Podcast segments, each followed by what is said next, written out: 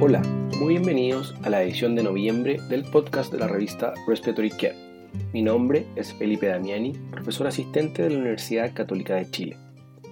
La elección del editor de este mes corresponde a un artículo de Haxma y otros que evalúan el grosor de los músculos respiratorios en sujetos con COVID-19.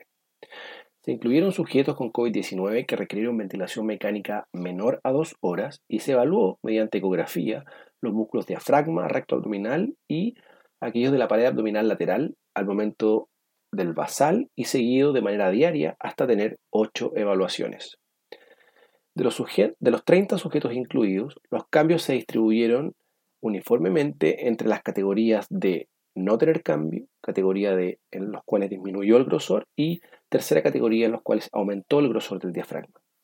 Un modelo de regresión lineal de efectos mixtos mostró una asociación de atrofia diafragmática con bloqueo neuromuscular. Morris y Golliger opinan que la ecografía puede ser clave para un futuro paradigma de ventilación protectora pulmonar y diafragmática en la insuficiencia respiratoria. Webb y sus colegas realizaron una evaluación retrospectiva de los índices ROX y ROX-HR para predecir la falla de la cánula nasal de alto flujo en la unidad de cuidados intensivos pediátricos. Durante un periodo de 36 meses, evaluaron 446 intentos de uso de SINAF en pacientes con una tasa de fracaso del 25%. El fracaso se asoció con puntuaciones más bajas de ROX y ROX-HR, similares a los de los adultos. Llegaron a la conclusión de que la puntuación ROX-HR podría ser eficaz para predecir el éxito de la SINAF en niños menores de 24 meses de edad. Rogerson y Cater brindan comentarios que señalan que el mayor uso de SINAF en pediatría, pero también nos recuerdan los desafíos de usar métricas de adultos en esta población, donde la alta variabilidad en los signos vitales entre las distintas edades representa una población mucho más heterogénea. Fomentan una mayor investigación prospectiva sobre estos índices en una amplia gama de edades pediátricas. Loberger y sus colegas describen una iniciativa de mejora de la calidad de la UCI pediátrica que evalúa un protocolo combinado de preparación para la extubación y analgosedación.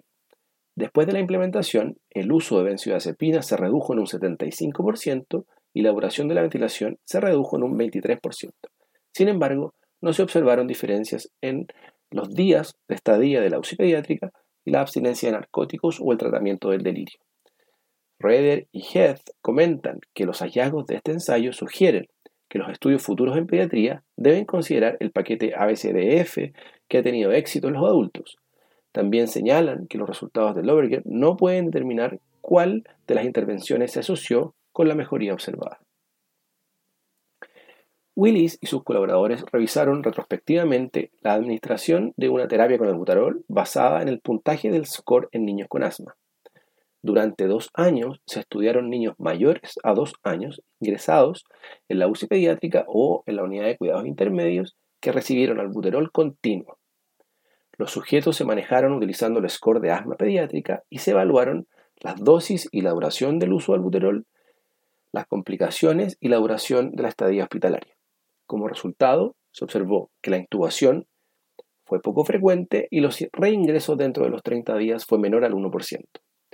Llegaron a la conclusión de que una administración basada en puntaje, impulsada por terapistas respiratorios para el inicio y la suspensión del albuterol continuo en el tratamiento de la exacerbación del asma pediátrica era segura y eficaz. Nickel y otros describen un modelo para simular la PIP intrínseca que se puede utilizar ya sea para evaluar o mejorar la asincronía paciente-ventilador. La resistencia expiratoria se incrementó con una frecuencia respiratoria dada para crear atrapamiento de aire. Se, requirieron aumentos en la presión pulmonar, en la presión muscular para superar el PIB intrínseco, lo que demuestra la utilidad de este modelo. Jesús y colegas realizaron un estudio transversal de cuidadores informales de pacientes que requerían oxigenoterapia en el domicilio. Mediante encuestas validadas, evaluaron la disnea, la sobrecarga del cuidador y la calidad de vida. Los autores encontraron que el aumento de la carga del cuidador se asoció con mayores limitaciones físicas resultantes de la disnea del paciente, lo que finalmente resultó en una mala calidad de vida para el cuidador. Quach y otros realizaron una encuesta Delphi de terapeutas respiratorios canadienses con respecto a las pautas publicadas recientemente sobre ventilación mecánica pediátrica. Evaluaron 59 declaraciones de práctica y lograron consenso en 10 secciones luego de la tercera ronda. Sus hallazgos sugirieron que las perspectivas de los terapeutas respiratorios se alinearon estrechamente con las pautas publicadas. Altallar y colaboradores estudiaron la evaluación por ultrasonido del diafragma y la electromografía, o EDI, para determinar el éxito del destete. Se estudiaron sujetos ventilados de forma invasiva durante que fueron ventilados mayores a 48 horas con indicación de una prueba de ventilación espontánea. Durante los 5 minutos iniciales de la prueba, se midieron los valores medios del delta de la actividad eléctrica del diafragma, es decir, el máximo menos el mínimo, el volumen corriente y la frecuencia respiratoria. El examen de ecografía diafragmática y la evaluación de la excursión y la fracción de engrosamiento se registraron 30 minutos después del inicio de la prueba de ventilación espontánea. Los autores descubrieron que los índices de electromiografía diafragmática eran inferiores a la ecografía en la predicción del resultado del destete del ventilador. Raboni y otros evaluaron de manera observacional los factores que predicen el éxito de la SINAF en COVID-19.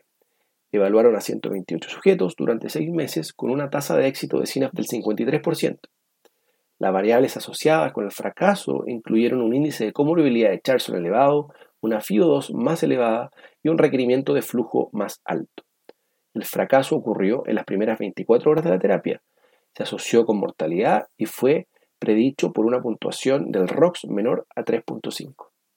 Llegaron a la conclusión de que el uso de SINAF requiere una estrecha vigilancia para determinar qué pacientes requieren un incremento del soporte ventilatorio. Schaeffer y sus colegas brindan un breve informe sobre el impacto de las complicaciones y los códigos de registro de COVID-19 investigaron la relación de la alta tasa de mortalidad, la enfermedad preexistente y las complicaciones en las decisiones relacionadas con los cuidados paliativos durante la pandemia. Cousin y otros evaluaron el impacto del PIB sobre el chant intrapulmonar en sujetos con COVID-19. Encontraron que dos tercios de los sujetos respondieron a PIB con reclutamiento y reducción en el chant intrapulmonar. No se demostraron distintos fenotipos de COVID-19 como han postulado otros autores previamente. Kahn y sus colegas compararon la oscilometría con la espirometría estándar en voluntarios después del vendaje de la pared torácica. Descubrieron que la oscilometría determinaba efectivamente la disminución de la distensibilidad sin requerir el esfuerzo del sujeto necesario en la espirometría. Wang y otros contribuyen con una revisión sistemática sobre el entrenamiento de los músculos inspiratorios sobre la función respiratoria en pacientes con asma. Miller y Scott contribuyen con una revisión anual de la ventilación mecánica pediátrica. Esta revisión destaca las publicaciones importantes en esta área en los últimos 12 meses. Para recibir el contenido de este y los números anteriores de la revista, visite nuestro sitio web en www.rcjournal.com. Allí también podrá suscribirse para recibir el podcast de las ediciones futuras.